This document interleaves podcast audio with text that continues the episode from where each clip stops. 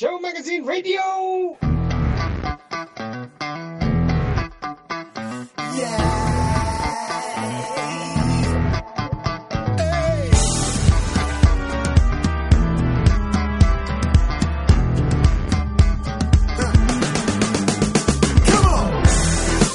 Okay, we talked to Andreas. He's one of the Casa Rural Casa Grans owner. Is a fantastic bed and breakfast located at Miravet, one of the most charming villages in Catalonia, Spain. How are you, Andreas? I'm, I'm very good, Claudia. Thank you very much. Thank you to receive us. Andreas, uh, should you explain us the main attractiveness of the area, the reasons that made you create Casa Gran? The main attractions of the area are simply the, the sheer beauty of the place and the diversity of it. We have, of course, we're, we're located directly on the river. Uh-huh. Two lovely houses, one big house, one small house. You can see the mountains from here. I'm, I'm just looking out the window now. You can see into the mountains of the Priorat, and I, I know Castle of Miravet is right behind us. It's just very, it's, it's a nice scenic place. Um, with all the activities and the landscape that, that both wife enjoy. Yeah. No, no, no. Of course, uh, we are mm, in love with with this place.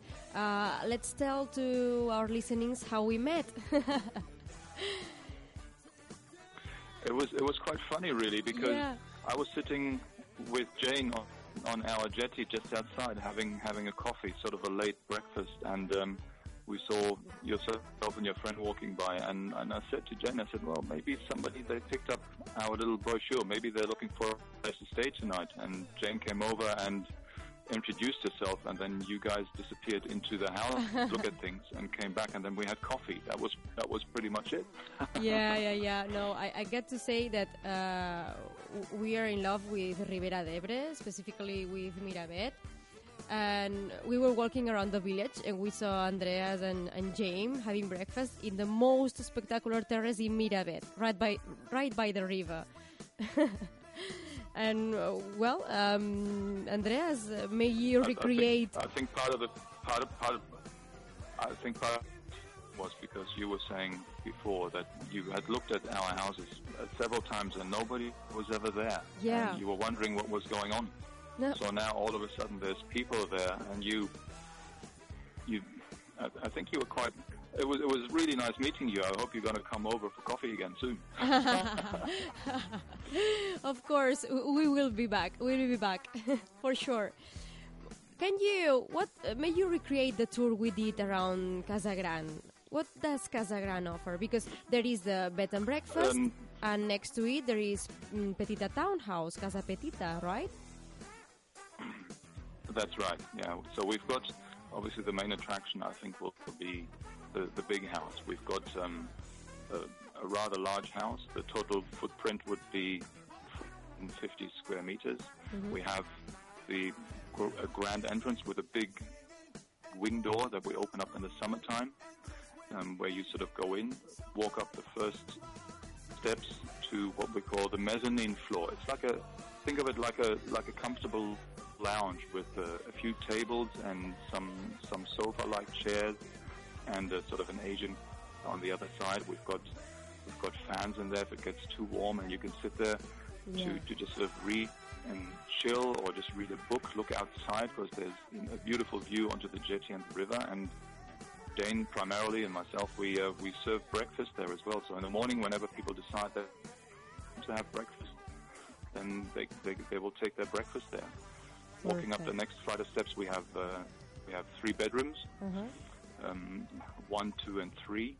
Um, and consider the first one is our biggest room. It's got two large single beds, which can be pulled to work as a double bed if a, if a couple wants to stay.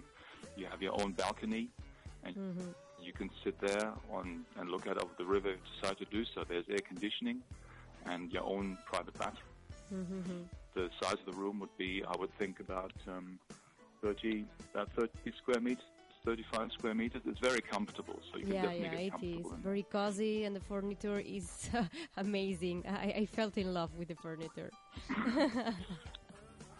The furniture, yeah, thank you very much. The furniture, a lot of them are our own, and then we also decided because when we when we houses over, the the quality and the, the sort of feel of what was inside just didn't Mhm. seem to gel with neither myself nor Jane, nor did it fit the house in our in our point of view.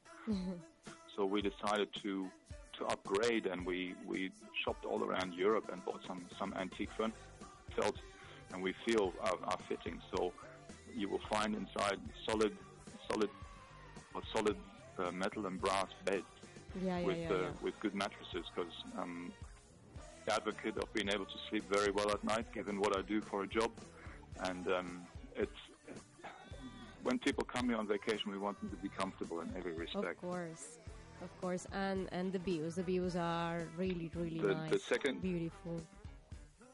The view, the the view. like, You've got unobstructed view of the river from, from the first and also from room number 2 Mm-hmm. The room number two is, is straight across the small hallway.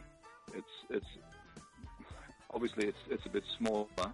It'll reflect in the price as well. Um, there's a, a twin bed in there, so it's comfortable for a couple. Small bathroom as well, air conditioning as well. Mm-hmm. And then as you move towards the back of the house, we've got our our third bedroom, which is more it's more like a little apartment because you have a separate room where you can sit on a on a sofa and you have your own privacy. You have an entrance and an exit to the to the back of the house. There's- a little alley, so you don't have to necessarily go through the main entrance. So you've got your own little entrance. Um, double bed in there as well with your own bathroom. The only disadvantage is you will not be able to see the river from your room. You'd have to go to the uh, to the mezzanine floor or or sit out on the jetty if you decide to do so.